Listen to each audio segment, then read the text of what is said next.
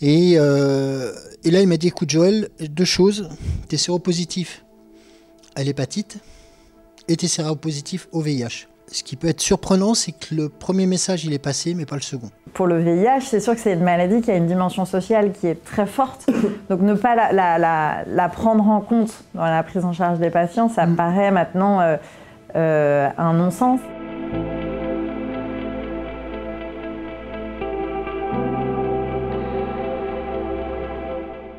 Alors bonjour, moi je suis Jeanne Goupil, je suis infectiologue et je travaille euh, à l'hôpital Avicenne euh, à Bobigny et à l'hôpital Jean Verdier à Bondy.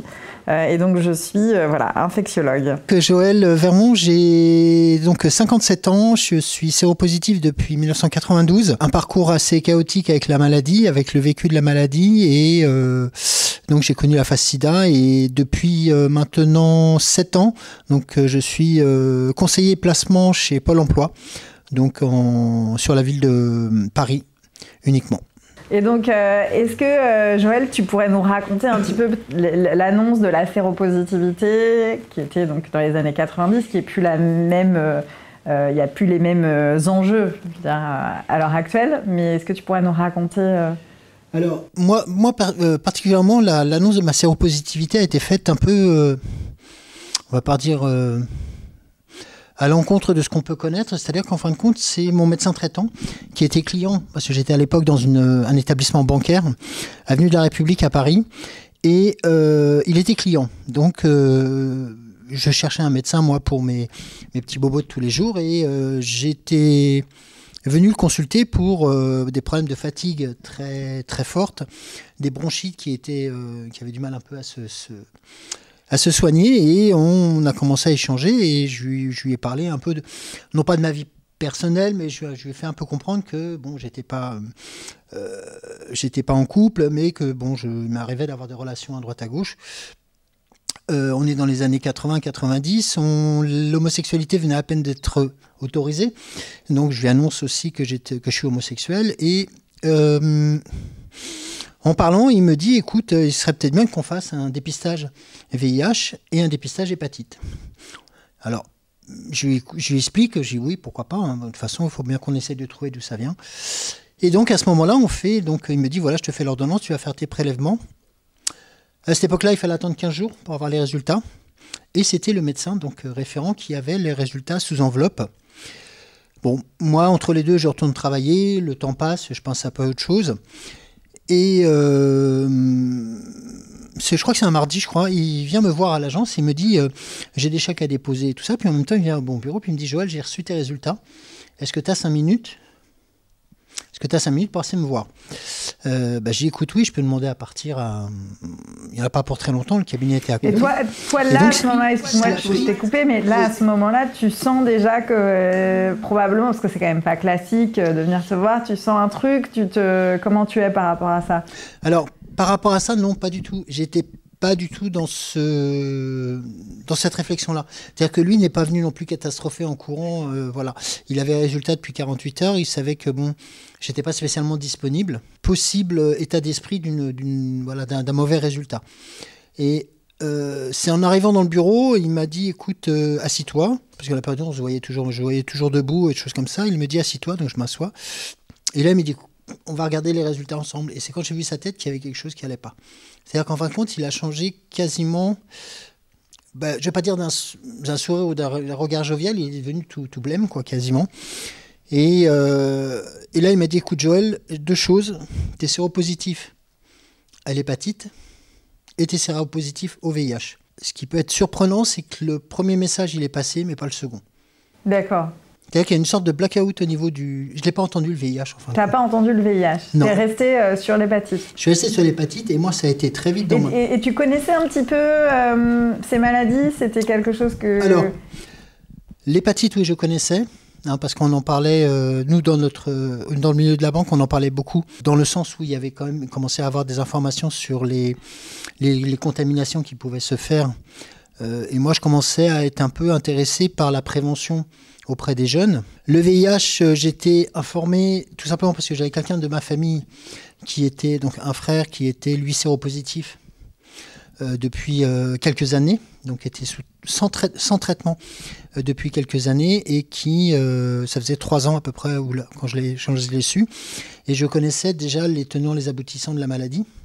C'est-à-dire qu'on n'avait rien qui en sortait, on n'avait pas de traitement et la plupart des signes que lui avait eu Hum, à part le problème pulmonaire, j'avais pas eu de, signes hmm. identiques. Donc, je pouvais pas du tout me, me confronter à ça. Sur cette annonce, moi, j'en ai, j'ai eu que ce, flashback-là sur, euh, sur l'hépatite, en me disant, ça y est, j'ai l'hépatite B, je vais mourir.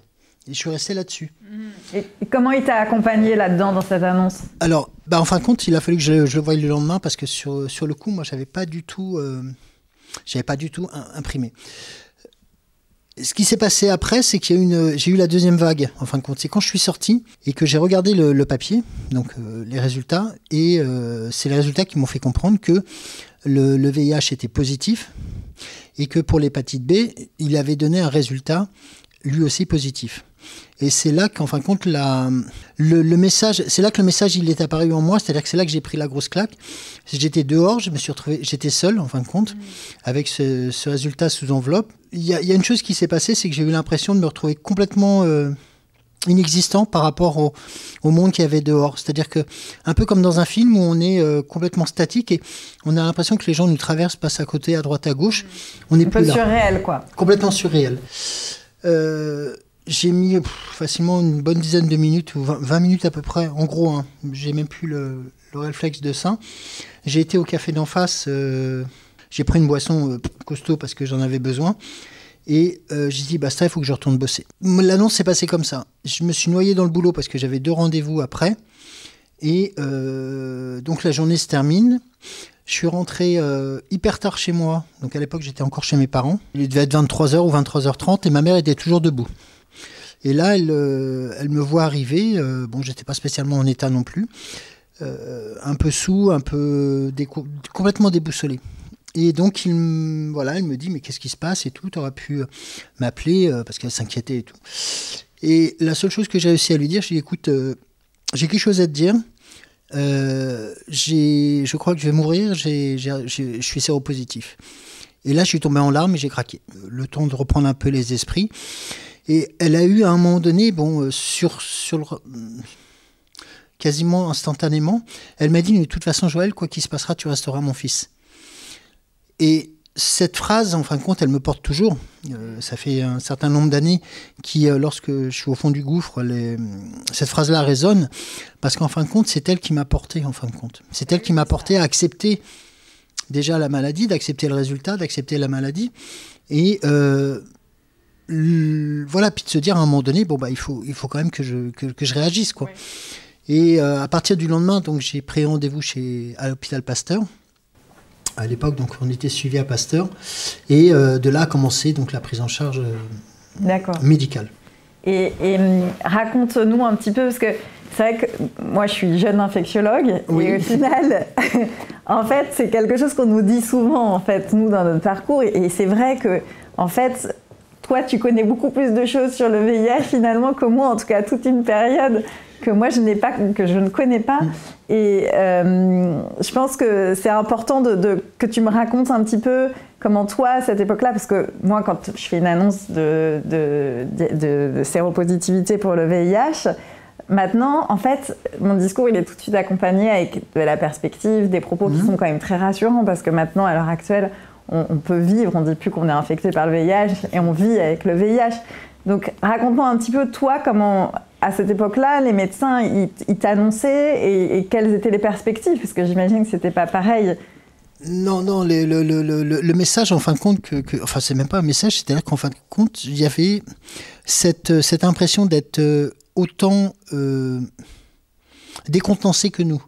Et, on peut le concevoir parce qu'en fin de compte, on venait d'apprendre qu'un virus commençait à décimer euh, autant les hommes que les femmes, euh, qui était plus ou moins. Alors ça, c'était une autre problématique, mais qui était un peu difficile à vivre. Moi, j'avais du mal à le vivre. C'est qu'en fin de compte, il avait été euh, logotisé surtout par rapport aux homos, et automatiquement on voyait partout le cancer gay, le cancer gay, le cancer gay.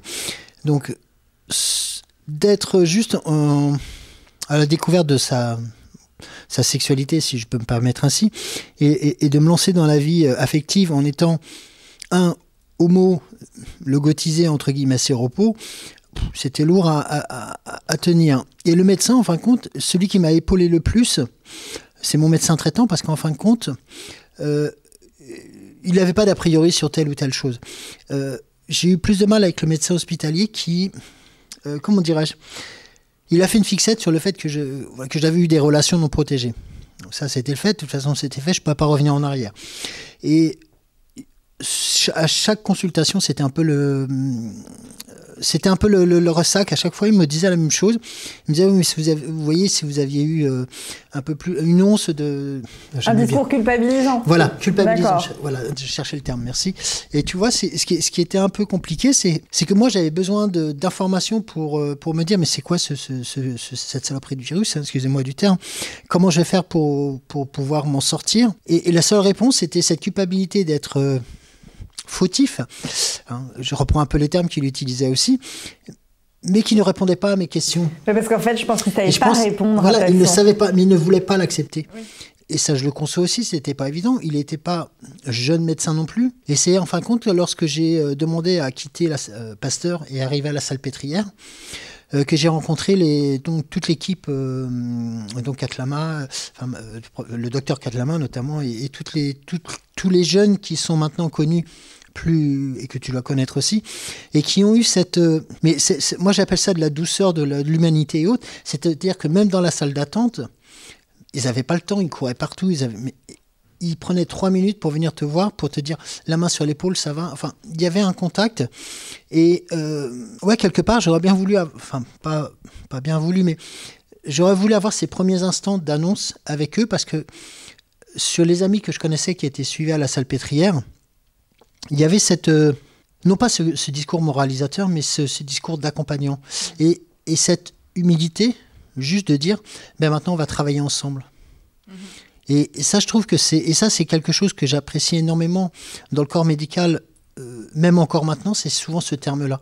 C'est-à-dire qu'on va travailler ensemble. C'est-à-dire que, que ce soit pour le parcours euh, thérapeutique, pour, le, pour les soins annexes, il y a cette, euh, cette volonté de construire quelque chose ensemble.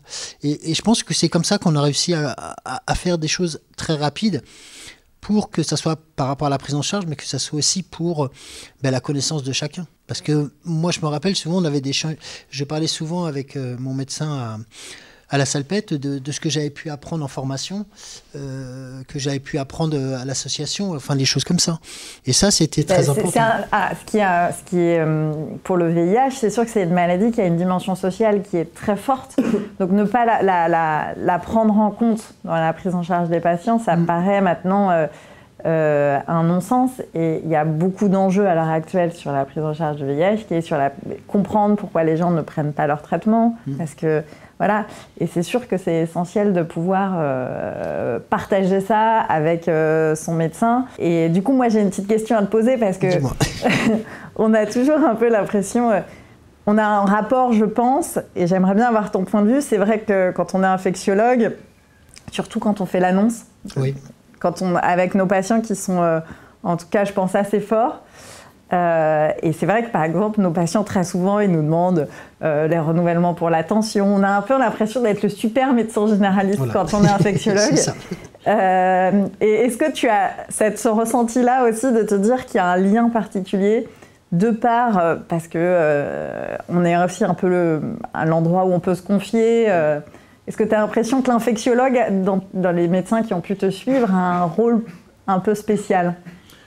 Moi, pour moi, je sais que les infectiologues qui ont traversé mon parcours, hein, parce que c'est moi qui ai traversé leur parcours, euh, oui, il y a, y a ce, il y a des choses que j'ai partagées beaucoup plus avec eux ou elles qu'avec mon médecin traitant. Même si mon médecin traitant était euh, Hervé, pour moi, c'était c'était devenu un ami. Il était au courant de tout. Mais euh, ce que ce que je peux voir et même maintenant, quand il m'arrive, il m'est arrivé des galères de santé là, il y a pas très longtemps. Euh, bah, c'est euh, sur euh, c'est avec Blandine, donc notamment à Saint-Louis, que j'arrive à faire et que j'ai pu avancer sur beaucoup de choses. Parce que à un moment donné, elle a ce, même si je sais qu'elle n'a pas beaucoup de temps, elle prendra quand même le temps de de m'écouter et d'essayer de trouver cette espèce de, oui, de coordination entre tout.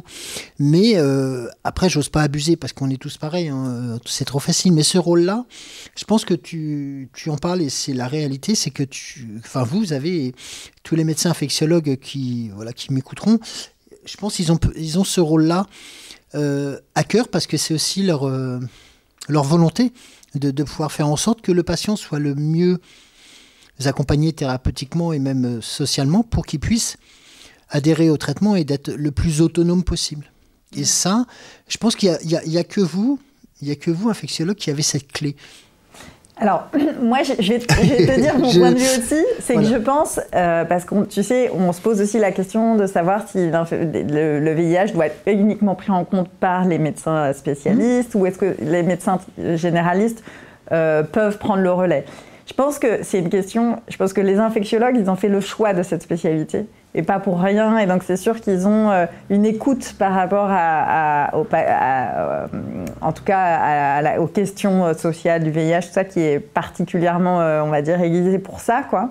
mais je pense que le problème, c'est qu'on ne peut pas demander aux médecins généralistes en formation de prendre en charge des patients qui vivent avec le VIH et qui ont il faut qu'il y ait un minimum de formation et peut-être plus euh, que les patients, les médecins généralistes qui veulent faire ça, euh, aient plusieurs patients euh, qui vivent avec le VIH. Parce que ça reste compliqué d'avoir un seul, un seul patient qui, a, qui, vit avec le VIH et de se sentir complètement à l'aise sur tous les sujets là-dessus.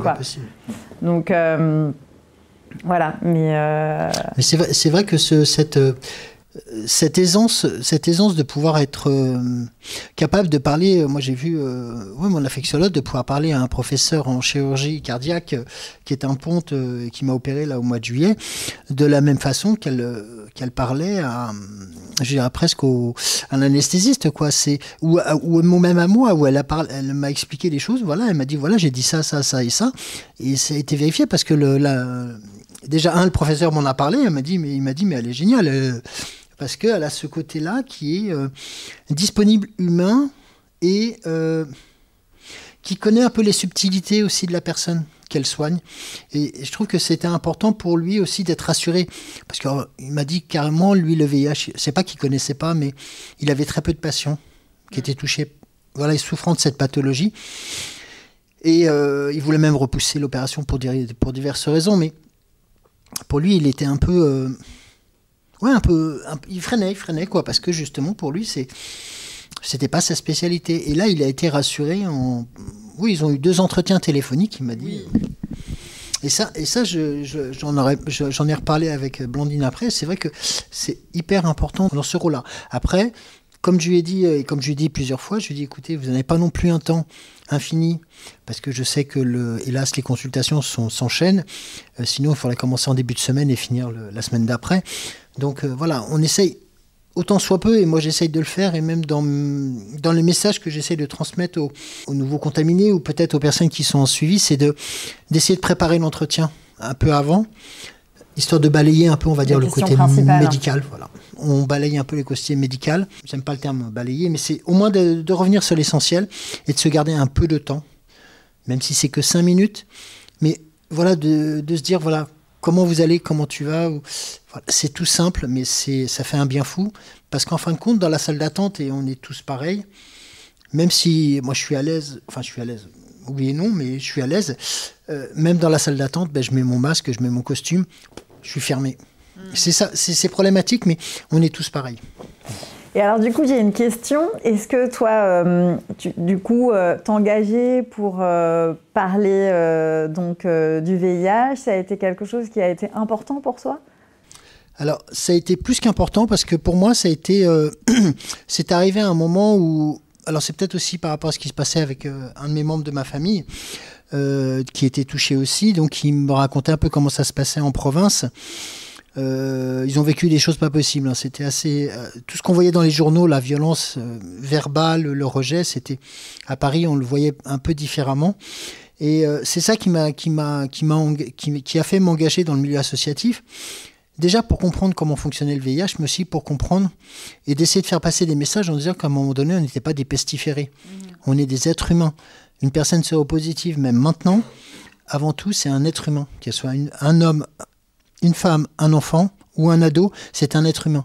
Il a tout à fait le droit de vivre, il a ses droits, et il a même la parole, et c'est ce que je, ce que j'engage souvent les, personnes à faire, c'est que quelque part, moi, ça m'a permis de me reconstruire, parce que l'annonce, ça m'a détruite. Pendant plus de 4 ans, je me suis complètement coupé de tout, et euh, je me suis noyé dans le boulot, c'est tout. Le seul résultat que ça a eu, c'est qu'à l'époque, on n'avait pas de traitement, ça m'a conduit directement vers un sida. Et de cette partie-là, bah, en fin de compte, euh, je me suis dit non, je peux pas rester dans ce, cette autodestruction et je vais me faire machine arrière, je vais aller vers les autres et faire en sorte que je, je vais peut-être aller plus loin, c'est que mon parcours puisse servir à ne pas être identifiable comme le bon parcours, mais comme quelque chose à éviter. En se disant que il y a des référents médicaux, il y a des infectiologues, il y a des associatifs. Faut pas hésiter à aller les contacter, faut pas hésiter à les, les rencontrer parce que même si on se, on peut pas copier un parcours, mais au moins l'avantage c'est que ça permet de se construire son nouveau parcours, parce qu'il y a l'avant et l'après. On le fait à plusieurs. Moi, oui, bien sûr. c'est ça qui est important. C'est un soutien. Et, et, et, moi, pour moi, ce soutien, au début, il a été un peu chaotique. Et j'imagine que dans les autres dans les associations, tu as rencontré d'autres personnes qui vivent avec le VIH. Exactement. Ça, ça t'a. Parce que moi, je peux te dire que ça, j'ai beaucoup de patients pour qui c'est difficile euh, de leur, on, on essaye hein, de, les, de, les, de, les, de, leur, de leur proposer de venir dans des associations. Et c'est vrai que c'est, c'est, euh, c'est très difficile et de, parce qu'ils restent un peu euh, murés dans leur, dans leur histoire. Et euh, aussi sur la rencontre amoureuse, sur la rencontre affective. Moi, j'ai plein de patients pour qui, qui, qui, se ferment complètement. Et nous, on est. Et moi, j'essaye d'aborder la question et de, de, les, de, de, voir comment on peut les aider là-dedans. Mais c'est vrai que parfois, de notre point de vue, c'est un peu dur parce qu'on a envie de, pouvoir aider sur ce cap de, qui est plus de l'ordre sociologique. Et on est un peu limité parce que quand la, quand la personne veut pas et veut s'enfermer par rapport à ça, c'est ouais, difficile.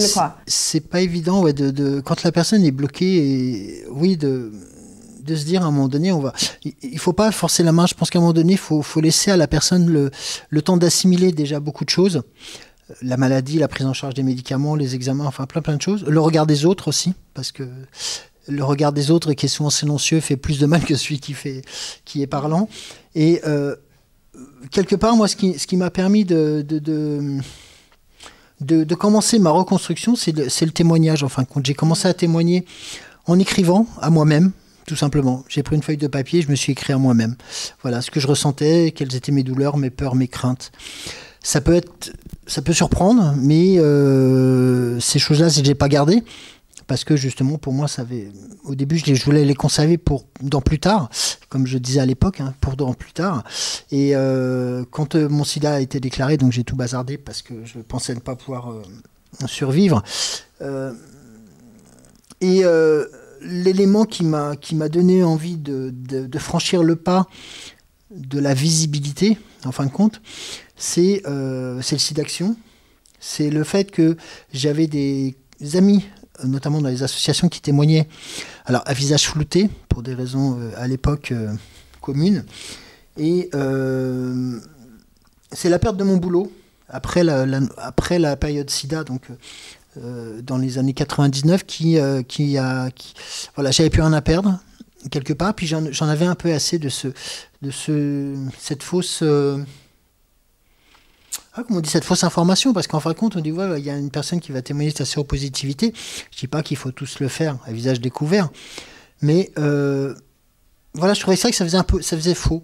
Et donc j'ai dit euh, non, moi je, je témoignerai à visage découvert. Euh, C'était, je me rappelle, pour la création de la, haute, autorité de la lutte contre la discrimination, qui est devenue un de mes, chevaux de bataille euh, depuis ce temps-là. Et euh, c'était cette histoire de, violation du secret médical d'un de mes patrons et qui m'avait conduit de, mon poste de conseiller commercial aux archives en six mois de temps. Et ça, je trouvais ça tellement... J'avais pas les moyens de, de trouver d'autres termes que de dire que euh, la violence du regard, la violence de la... De la du non-dit, et puis de, ouais, de, de, de, créer, en fin de compte, ils avaient créé, en fin de compte, une vie, ils m'avaient créé une vie, quoi, en fin de compte. Et je dis non, je suis désolé, mais ça ne sera pas comme ça. Et, et plutôt que d'être complètement soumis par le système, tu as préféré te dire allez, je renverse. Bah, de toute euh, façon, finalement... quelque part, j'avais pas le choix parce que j'étais tellement, euh, j'étais tellement mal, j'étais vraiment tellement mal que je me suis dit c'est soit j'y reste ou alors je continue, je, je, ou je rebondis, je me bats. Et euh, sur la vie même, je me rappelle à l'époque, hein, j'étais plus ou moins accompagné par des personnes associatives, voilà, qui m'accompagnaient dans les témoignages. Ils me dit mais t'es sûr que j'ai oui, oui, j'y vais maintenant je, ne peux plus. Et, donc de là est partie cette, cette, fabuleuse aventure. Ensuite, bon, j'ai eu quelques médias, mais ça n'a pas été le plus important. Le plus important, c'est quand j'ai rencontré les jeunes dans les lycées, mm. dans les facs. Et là, quand on est devant 200 ou 300 jeunes, jeunes médecins, euh, voilà, ou, même des ados et autres, et là, c'est c'est fantastique parce qu'en fin de compte, même s'il y a des, des, fausses notes dans le discours, et eh ben ça passe. C'est-à-dire que moi j'ai eu les premières fois, je sais je l'ai eu dans les, les, premières questions, mais comment vous avez fait pour vous faire contaminer? Bon, la première fois on esquive, la deuxième, puis la troisième on le dit parce que c'est, ils ont besoin de cette information aussi là. Et et puis après c'est souvent, euh, et puis après il y a d'autres choses qui se mettent en place. Et c'est aussi un combat qui est tourné vers les autres. Et puis c'est un combat qui est tourné vers les autres surtout parce que c'est euh, c'est aussi c'est aussi le fait, comme je disais tout à l'heure, c'est je vais pas dire ne fais pas, euh, enfin fais ce que je dis, fais pas ce que je fais, mais euh, c'est que ce, parcours, il a été, euh, hélas à l'époque, maintes fois répété. J'ai des amis moi qui sont qui quitté, enfin qui se sont donné la, mort parce que leur leur patron avait découvert qu'ils étaient repos, parce qu'il y avait tout ça. Et ça, je trouvais ça tellement violent et tellement injuste parce que personne n'en parlait euh, qu'à un moment donné, il fallait, il fallait que ça avance, qu'on puisse essayer de construire quelque chose. Et euh, c'est vrai que bon, j'ai connu les, bonnes époques d'Actub, j'ai connu euh, aussi les époques de Aide où on était, voilà, on, y allait dedans quoi. Et, et bizarrement, ce qui peut surprendre et on n'en parle pas beaucoup, notamment dans les rétrospectives, et eh ben derrière nous, qui c'est qu'il y avait Le corps médical? Et, et, et ça, c'était, je me rappelle de ces jeunes médecins qui étaient avec nous euh, qui, c'est pas eux qui nous poussaient à la roue, au contraire, mais qui étaient avec nous pour nous apporter aussi les éléments pour pouvoir aller râler au ministère de la Santé, enfin les choses comme ça. Et c'est comme ça qu'on a pu avancer et construire quelque chose qui fait que maintenant, euh, alors je dis pas que c'est toujours facile, loin de là, hein, parce que même moi, avec euh, un certain nombre d'années de séropositivité, j'en prends plein la figure encore maintenant. je veux dire, donc, on va dire, pas socialement, parce que j'ai la chance d'avoir un, boulot mais administrativement, ça devient, mais c'est de la folie totale, quoi. Alors, dis, que, en, deux mots, dire euh, en deux mots, là, administrativement, euh, là, depuis euh, le mois de juillet, par exemple, donc là, nous sommes en mi-août, enfin mi-octobre, pardon, presque, mon dossier sécurité sociale indemnité journalière est totalement bloqué. D'accord.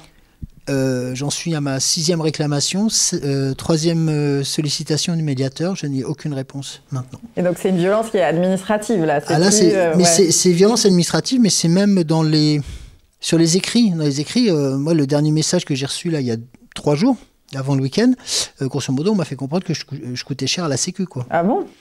C'est tourné, c'est tourné de telle sorte. Ah et je l'ai gardé le message parce que j'aurais dû le, ramener parce que c'est, c'est, euh, voilà, vous représentez un certain coût. Et ça, c'est le genre de choses. Moi, je l'entendais quand j'étais euh, euh, jeune séropos, si je peux me permettre, parce que maintenant je suis un peu plus âgé. Mais voilà, c'est le genre de choses que j'entendais il y a, il y a, il y a 30 ans en arrière. J'ai réécrit là-dessus, j'ai renvoyé un mail, j'ai dit, mais écoutez, vous savez ce que ça, ce que ça peut représenter, ça. J'ai pas eu de réponse. Donc de là, j'ai saisi le médiateur, on verra bien. Mais c'est le genre de choses qui. Ah bah oui, c'est d'une violence. C'est, ça dérape je trouve que ou euh, de répondre, ben non, je suis désolé, on n'a pas le temps. Enfin, c'est même pas le fait de dire qu'on n'a pas, ils n'ont pas le temps ou ils sont surchargés, mais c'est ouais, c'est la violence de la non-réponse et de, de, plus ou moins faire comprendre, ouais, ce, cette, euh, parce que je suis pris en charge à 100% pour le VIH, pour d'autres pathologies, mais que à un moment donné, ben, on nous fait comprendre que ben, bizarrement les délais s'allongent et ainsi de suite. On est sur Là, moi, ça fait plus de trois semaines que je suis sur, sur, des, sur des attentes de paiement qui sont non motivées. Mm-hmm. Et puis, bon, euh, il y a, d'autres choses aussi. J'ai eu des dossiers qui ont été rejetés, euh, notamment pour des prises en charge hospitalières, où là, le, médecin euh, m'a dit, mais c'est pas normal. Il prenait le téléphone et allait, mhm. il, allait directement par le médecin conseil et puis le, dire, mais c'est quoi ce, ce comportement quoi? Non, mais je pense qu'il y a des professionnels qui se rendent pas compte de la violence de leurs propos et je peux te dire que euh, moi, j'ai une patiente qui, comme ça, que j'avais adressée, qui, souffrait d'un surpoids et qui, qui, voulait vraiment voir pour une chirurgie. Mhm. Donc, j'avais fait un courrier et tout.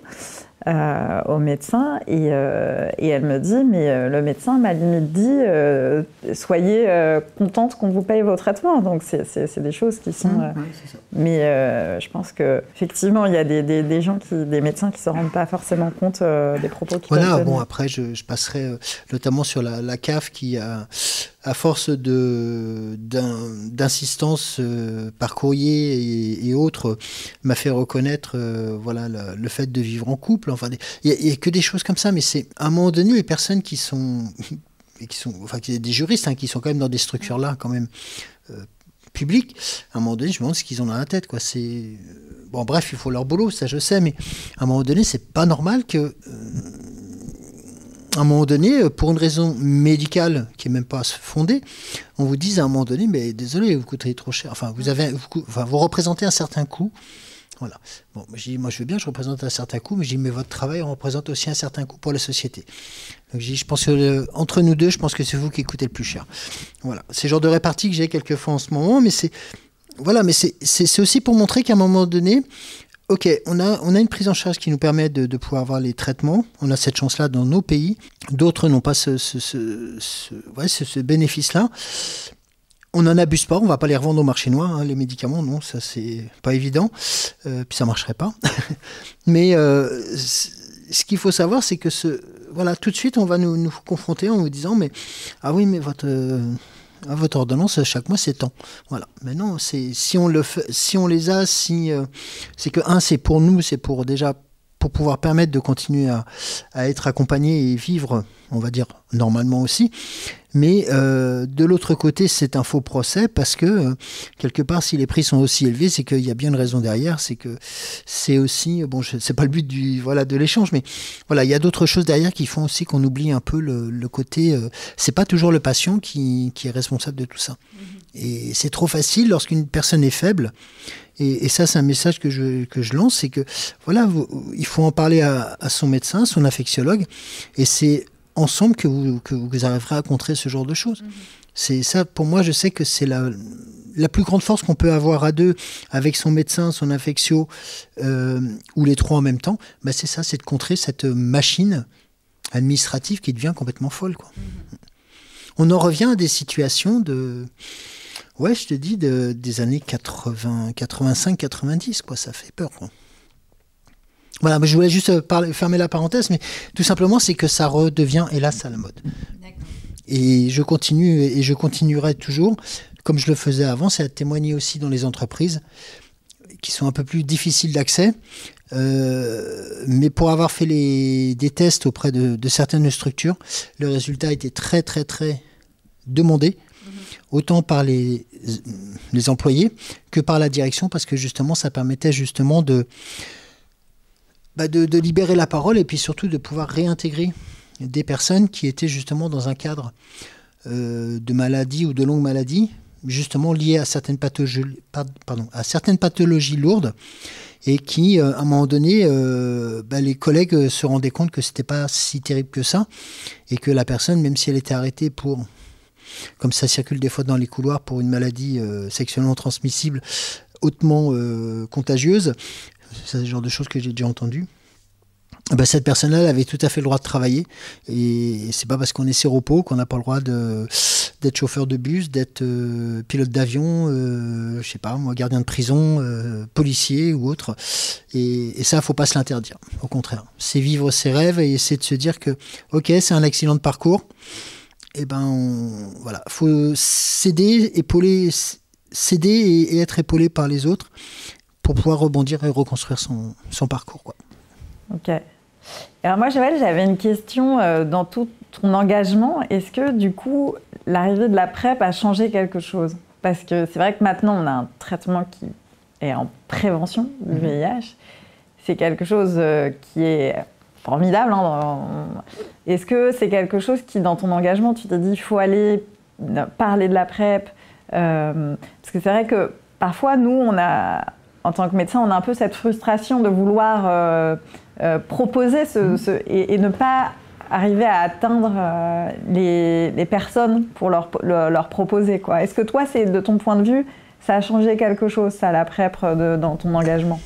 Alors la PrEP, au début, donc on avait tous plus ou moins le même discours, mais c'est vrai que la PrEP a été euh, une sacrée avancée parce qu'on a pensé justement aux personnes qui, déjà une, qui ne se protégeaient pas, pour des raisons X ou Y, euh, qui ne s'étaient jamais fait dépister, mais puis qui avaient par contre cette possibilité de pouvoir se dire à un moment donné, il existe un, traitement euh, donc qui pourrait limiter une contamination, une nouvelle contamination. Au début, j'étais pas persuadé que ça allait fonctionner que ça allait partir dans tous les sens.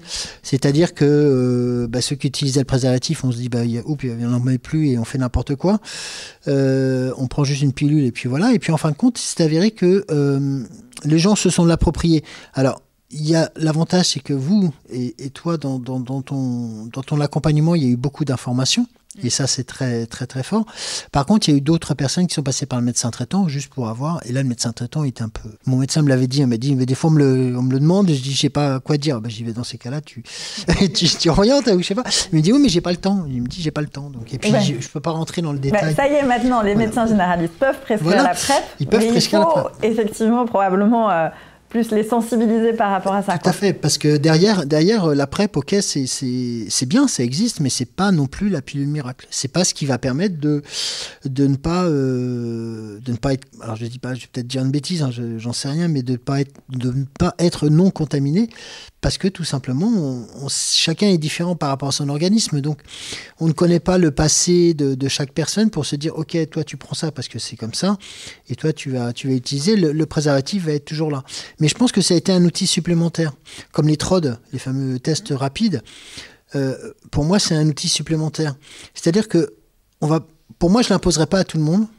Alors l'imposer sûrement pas. sûrement pas parce que déjà c'est pas mon rôle et puis des, puis d'autres c'est pas le but. Comme la PrEP c'est pareil, c'est pas le but c'est pas de mettre tout le monde sous la PrEP, c'est de se dire d'avoir un discours autour et d'apporter une réponse à la question que cherche la personne. Si, la personne te demande la PrEP, c'est que derrière, il y a une problématique avec le préservatif, parce que jamais elle a peut-être eu l'information nécessaire sur l'accompagnement préservatif, je sais pas. Hein. Ou alors, euh, dans son parcours, elle a croisé quelqu'un qui, euh, justement, était séropo et qui euh, l'a fait réfléchir.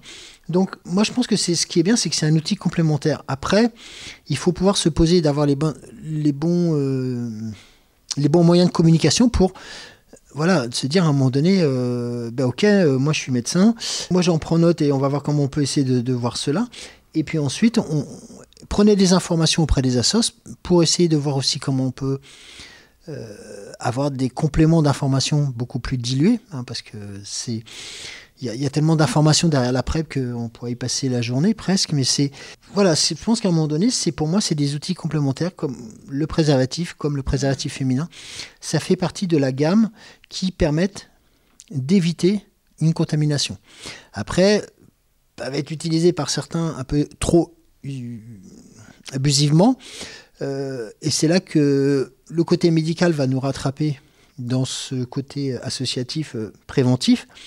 C'est qu'à un moment donné, c'est que euh, bah, si à force de prendre un traitement, bah, au bout d'un moment, le corps s'adapte et les, effets sont beaucoup moins réels.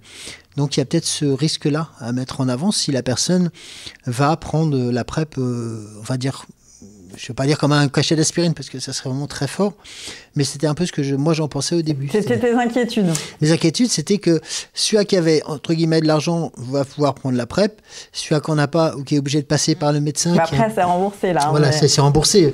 Mais au tout début, moi c'était un peu l'inquiétude, c'était un peu ce qui me faisait peur. C'est-à-dire qu'on ait ce qu'on banalise un petit peu le VIH, c'est ça? Ah non, moi au contraire, non pas qu'on banalise le VIH, mais qu'on banalise le fait qu'il existe un traitement, tout simplement, euh, un comprimé qui permet d'éviter le préservatif. C'est juste ça. Mhm. Voilà, c'était ça, c'était un peu ma crainte et que certaines personnes puissent l'utiliser. Euh, parce qu'elle avait les moyens de pouvoir s'acheter une boîte à, euh, à, X, à X centaines d'euros. Quoi. Voilà, c'était plus par rapport à ça ma crainte. Après, c'est avéré que non, c'est, ça s'est euh, très. Oui, ça s'est, ça s'est formalisé, ça s'est euh, adapté, je dirais presque, enfin, tu, moi j'espère, aux personnes. Moi, les personnes qui prennent la PrEP, dans les accompagnements, enfin, les accompagnements, dans les échanges que je peux avoir, c'est les personnes qui ont eu un entretien avec le médecin avec euh, le cas échéant un, affectio euh, quand ils ont pu avoir un rendez-vous aussi, mais aussi par rapport à l'associatif. Ils ont pu avoir cette information complémentaire et de se dire voilà, maintenant je vais faire le choix, on ne me l'impose pas, et c'est ça qui est important. On reste toujours dans cette culture de d'accompagner et de d'éduquer le patient sans être euh, ah bah si tu dois prendre ça, tu dois prendre ça.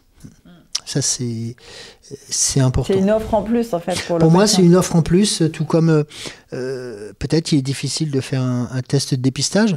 Ben, il y a les TROD. Euh, il est peut-être difficile de faire autre chose difficile de parler. rapide. Finalement, toute personne a un peu son moyen de peut choisir la, la, prévention qui le, lui correspond le plus, c'est ça? Je vais pas dire une prévention à la carte, mais c'est presque c'est presque cela.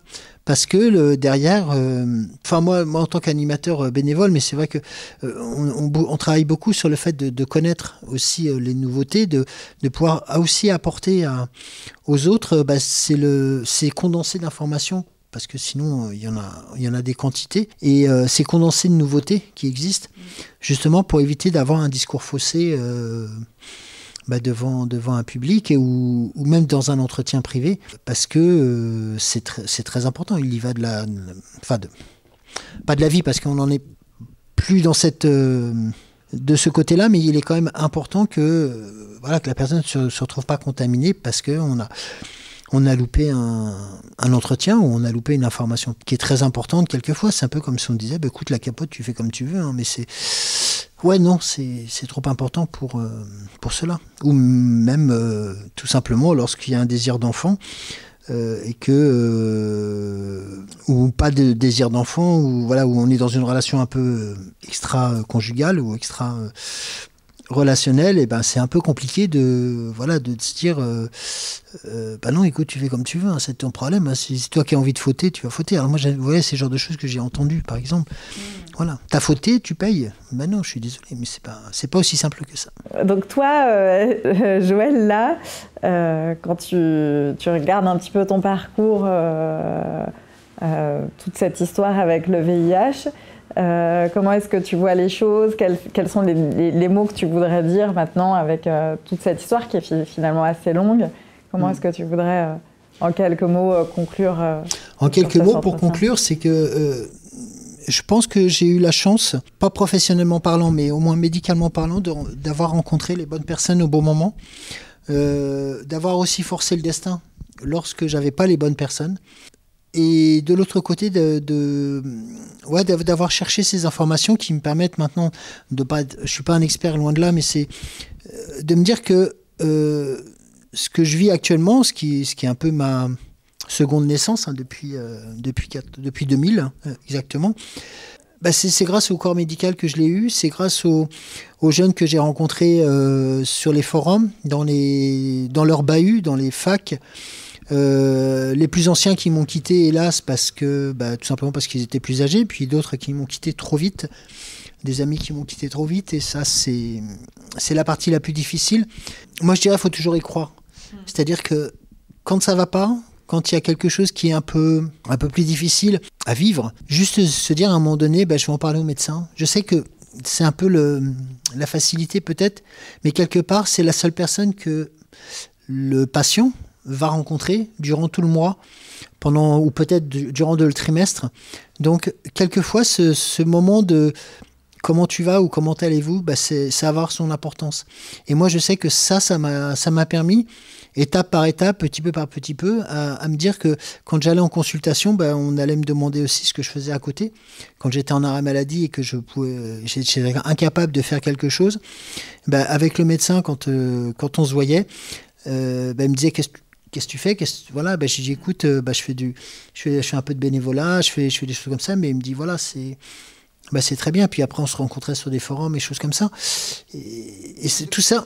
Donc, en gros, c'est le soutien humain que tu as reçu euh, de, que ce soit de la part euh, du corps médical, à l'hôpital, euh, plus globalement, et euh, en fait à travers les associations. Quoi. C'est vraiment le soutien humain qui a permis de surmonter, parce que c'est vrai que j'ai vécu beaucoup de choses oui, assez lourdes. Ouais, assez lourdes, mais c'est, oui, c'est ça. C'est, et ça m'a permis aussi de, de, de me permettre, ça m'a permis aussi de, de reconstruire mon de me reconstruire moi-même, de, de, reconstruire le Joël qui avait été complètement explosé en, en 92, qui avait complètement explosé en 92. Ça a mis du temps. Oui, ça a mis du temps parce qu'en fin de compte, euh, maintenant je suis en couple avec euh, un garçon séronégatif. Euh, et on a abordé au début le. non, c'est moi qui ai abordé la question de la séropositivité en lui disant bah écoute, si tu veux aller plus loin, sache que je suis séropo. Et puis il m'a répondu oui. Voilà, comme si euh, c'était. Euh, oui, je, je sais plus, il va encore me, me, rattraper, je pense.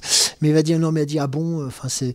Mais ça, c'est aussi grâce à, à, tes combats. Parce que si les mentalités ont évolué, c'est aussi grâce à tout ce que tu as à fait. Nos combats, à nos combats. À, nos combats, alors. Je dirais plus à nos combats, parce que je crois que je suis pas tout seul dans ce, dans ce même bateau. Bah, ceux qui sont devant la lumière, ceux qui, qui, qui, qui arrivent à pouvoir aussi exprimer leurs doutes, leurs craintes, leurs peurs, mais euh, c'est tous ceux qui sont aussi dans l'ombre qui, qui, font que, grâce à eux, eh ben, on, en est là maintenant.